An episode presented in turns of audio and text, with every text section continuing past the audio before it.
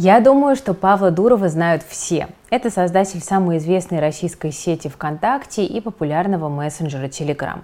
Многие считают его филантропом, другие – лицемером. Кто же такой Павел Дуров на самом деле? Давайте попробуем разобраться. Вы смотрите Invest Future, с вами Кира Юхтенко.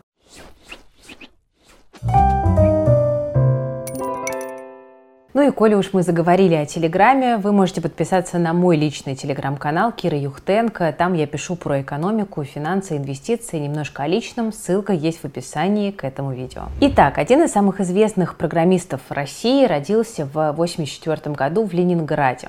Его отец Валерий Семенович Дуров был секретарем парторганизации Ленинградского университета. В конце 80-х годов был приглашен преподавать русский язык в Италии, и поэтому в первый класс Павел пошел не где-нибудь, а в Турине.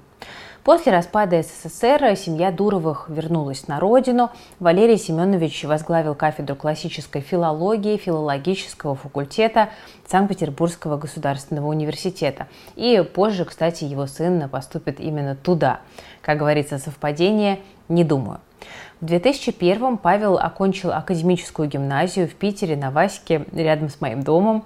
Неординарность и бунтарство, кстати, появились у него уже в школе. Только научившись программировать, он сменил заставки школьных компьютеров с традиционного изображения Windows на кое-что более радикальное – фотографии учителя информатики с подписью «Must Die». Хулигана лишили доступа к компьютерам, но это не помогло. Он запросто взламывал пароли на школьной технике. Интересно, что Павел учился не просто в академической гимназии, а в экспериментальном классе. Кругом были победители Олимпиад, ну а еще старший брат Николай, который выигрывал соревнования по информатике и математике, тоже был рядом. Ну, в общем, умников хватало в окружении. Но и сам Павел при этом тоже имел репутацию эрудита и окончил гимназию с отличием. На выпускном его спросили, кем ты видишь себя в будущем? Интернет-тотемом, ответил Павел. Вижу цель, не вижу препятствий. В 2002 году будущий миллиардер поступил в СПБГУ на филологический факультет.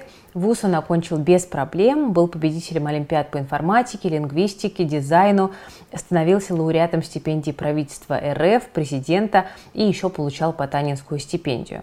Ну, кстати, о Владимире Потанине мы уже рассказывали в рубрике «Who is?». Оставлю ссылку на выпуск тоже в комментариях. За время обучения Павел успел попасть на военную кафедру, так что у него даже есть звание лейтенанта запаса. Его военная специализация – пропаганда и психологическая война. В 2006-м Павел закончил обучение в ВУЗе с красным дипломом, но бунтарская натура снова проявилась. Забирать диплом он не стал. Цитата «Когда я смотрел на людей, которые каждый день ездят на рутинную работу в офисы, я не представлял такого сценария в своей жизни», рассказывал Дуров. Первые наброски социальных сетей Павел сделал еще в ВУЗе, но, например, на его собственном сайте durov.ru появилась электронная библиотека рефератов и курсовых, чтобы студенты могли знакомиться с исследованиями друг друга и обмениваться опытом. А еще он раскручивал форум университета, разделил портал на площадке факультетов и инициировал словесные сражения, в которых часто спорил сам с собой под разными э, никнеймами. Ну, что не сделаешь ради раскрутки.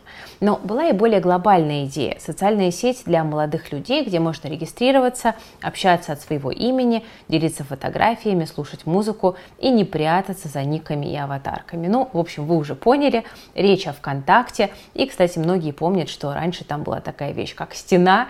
Это, знаете, тест на возраст. Я вот стену еще помню. Окончательно концепция ВКонтакте оформилась после того, как с Павлом а, связался бывший одноклассник Вячеслав Мири Лашвили. Он, кстати, взял на себя финансовую сторону вопроса, заняв деньги на проект у отца. И благодаря этому ВКонтакте запустили в октябре 2006 года. И всего за год соцсеть получила 3 миллиона пользователей. Все бы хорошо, но затраты на содержание ВКонтакте постоянно росли, а момент получения прибыли оттягивался.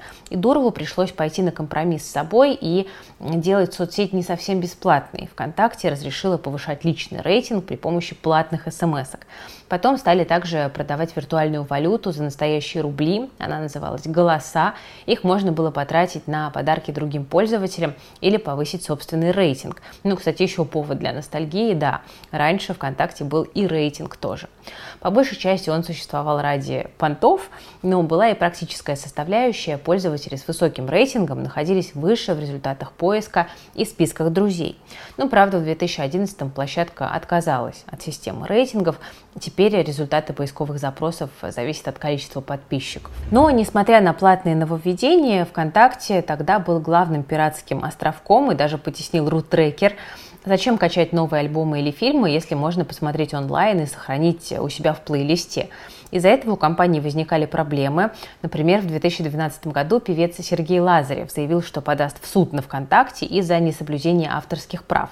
Ну, Дуров тут снова показал зубы и ответил с юмором. Он заявил, что треки удалил, а культурная ценность аудиозаписей ВКонтакте после этого только выросла.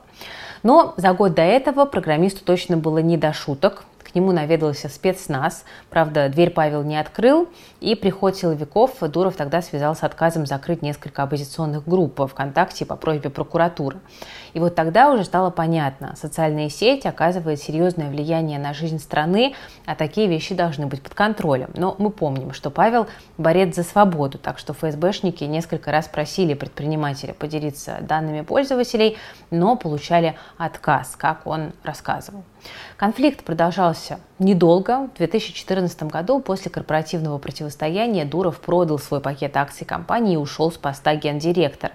На прощание он заявил, что теперь ВКонтакте переходит под полный контроль Алишера Усманова и других людей. К этому моменту аудитория ВКонтакте составляла десятки миллионов человек, оценка компании достигла 3 миллиардов долларов, ну и, кстати, в том же 2014 году Дуров покинул Россию. Ну, расставшись с ВКонтакте, Павел явно не скучал. Еще когда он был гендиректором ВКонтакте, он начал развивать новый проект, мессенджер Telegram, и с помощью него он, наконец, смог реализовать свою мечту, переломить вот этот наш национальный комплекс неполноценности и доказать, что продукты из России могут быть массово востребованы во всем мире мире. И это, конечно, круто. Впервые о создании такого защищенного мессенджера Павел задумался после первой встречи как раз с силовыми органами, потому что одно из главных преимуществ Телеграма – анонимность. Это, собственно, снова про свободу. И второй важный тезис э, – Телеграм всегда будет бесплатным, говорил Дуров. Ну, сейчас это не совсем так, но обо всем по порядку. К 2017 году аудитория Телеграма перевалила за 200 миллионов пользователей по всему миру, и тогда же власти потребовали у Дурова доступ к перепискам, потому что по новому законодательству операторы телекоммуникационных услуг обязаны хранить записи звонков и сообщения и также предоставлять их ФСБ по запросу, э, чтобы там могли отслеживать террористов, наркоторговцев и так далее.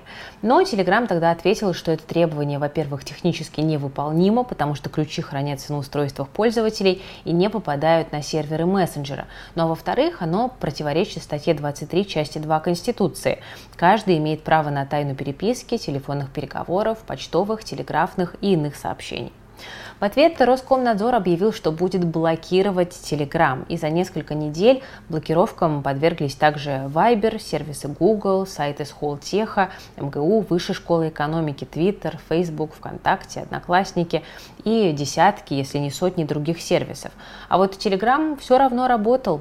От бессмысленной идеи заблокировать мессенджер отказались только через пару лет, а проигравший Роскомнадзор, как вы знаете, даже завел в Телеграме свой собственный аккаунт. Тем не менее, кажется, что от принципа свободы Telegram все-таки отходил и не один раз. Во время пандемии мессенджер заблокировал два канала антипрививочников, один немецкий, другой итальянский. Ну и причиной Дуров назвал призывы к насилию против медиков. В том же году блокировке подверглись предвыборные боты. Объяснение нашлось и в этом случае. Telegram уважает практику запрета агитации в ходе выборов, так называемый «день тишины». Но вот при этом Apple и Google Дуров раскритиковал за, по сути, похожие действия, когда они удалили приложение политика, которого нельзя называть, из своих магазинов.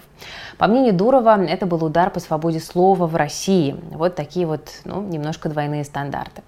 Также еще недавно был популярен лозунг «Телеграм навсегда бесплатен», без рекламы, без подписки. Но он, увы, тоже уже потерял актуальность. Сначала появились официальные рекламные сообщения. Их необходимость объяснили желанием предоставлять бесплатный и, главное, неограниченный сервис. Ну а в прошлом месяце мессенджер запустил платную подписку премиум. Дуров, анонсируя это нововведение, заявил, что Телеграм должен финансироваться в первую очередь пользователями, а не рекламодателями предпринимателями. Ну и на самом деле я не вижу в этом ничего ужасного. Ну, кстати, друзья, к слову о подписке. Э, сейчас э, можно купить подписку на наш э, проект и в плюс с доступом к нашим лучшим курсам по цене, которую мы раньше не предлагали. Только до 10 июля можно купить годовой тариф со скидкой 50%. Акция действует и для новичков, и для тех, кто уже с нами давно на платформе. Ссылку с подробностями оставлю в описании к этому видео. Но мы вернемся к Дурову. Э, вопросы вызывает, на самом деле, история блокчейн-платформы Telegram Open Network. Можно сказать, что инвесторов немножко кинули. В 2017 году во время предварительных продаж криптовалюты проекта Грамм привлекли 1,7 миллиарда миллиардов долларов, но в 2020-м проект был закрыт из-за позиции американского суда, и в итоге Дуров пообещал вернуть инвесторам только часть денег, примерно 75%. То есть кто-то потерял, к сожалению. Ну, я думаю, что из биографии, из истории бизнеса Дурова видно, что это личность яркая, неординарная, в чем-то даже скандальная. Чтобы подробно разобрать все инциденты, связанные с Дуровым, нужно выпустить, наверное, отдельный ролик. Ну, коротко пробежимся по основным таким обсуждаемым эпизодам его жизни. В 2012-м он бросал самолетики из пятитысячных купюр из окна офиса ВКонтакте на Невском проспекте. Под окном дома Зингера собралась толпа, и Павел, как говорят, снимал это все дело на телефон. СМИ даже сравнивали это событие с ходынкой, массовой давкой, которая произошла в день коронации Николая II. Ну, поступок Павла действительно спорный, но и к собравшимся тоже есть вопросы. Насильно людей туда никто не сгонял, хотя понять людей, наверное, тоже можно. Также Дурову припоминают конфликт с Mail.ru. В 2011 году э, холдингу принадлежало более 30% акций ВКонтакте, но компания хотела полностью выкупить соцсеть. Дуров тогда ответил своим акционерам средним пальцем и назвал Mail трэш-холдингом. Пусть уважаемый акционер нагоняет э, такими заявлениями стоимость акций Mail.ru Group на лондонской бирже, но о слиянии речи не идет, сказал тогда Павел. Но в итоге ключевой акционер своего все-таки добился. Еще были истории с высказыванием про День Победы, наезд на полицейского и также эротическая фотосессия моделей в офисе ВКонтакте. Еще Павел любит э, немножечко побыть таким бесплатным коучем и периодически делится своими жизненными принципами.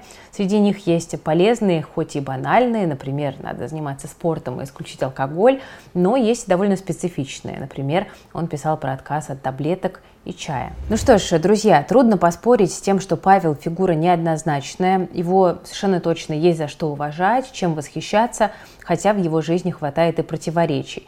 Иногда кажется, что какие-то вещи он сначала делал, потом думал, но отрицать, что он создал лучший мессенджер, наверное, глупо.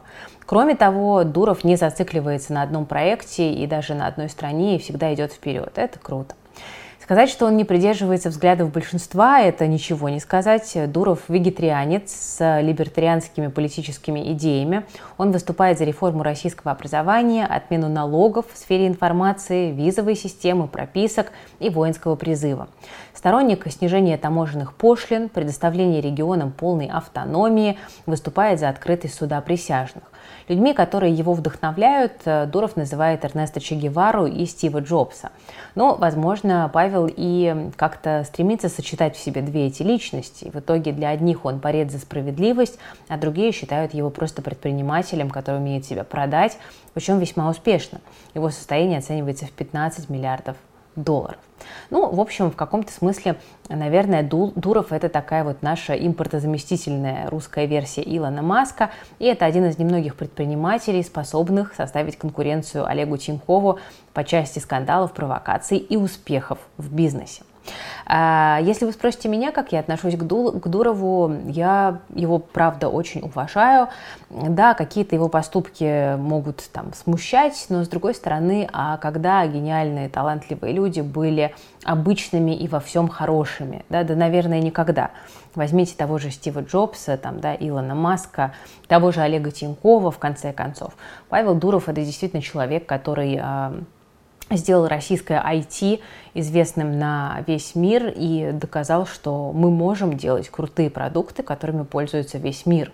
И э, здесь э, как-то я, наверное, могу лишь присоединиться к общему хору э, просьб о том, чтобы Юрий Дудь все-таки взял интервью у Павла Дурова, и Павел Дуров все-таки дал интервью Юрию Дудю, который признан иноагентом на территории Российской Федерации. Друзья, на этом у меня все. Если знаете что-то еще интересное про Павла Дурова, дополняйте в комментариях. Мы попробовали дать такой вот, знаете, общий, широкий срез, э, то, что про Дурова вот известно, да, то, что часто там приводит в его разнообразных биографиях.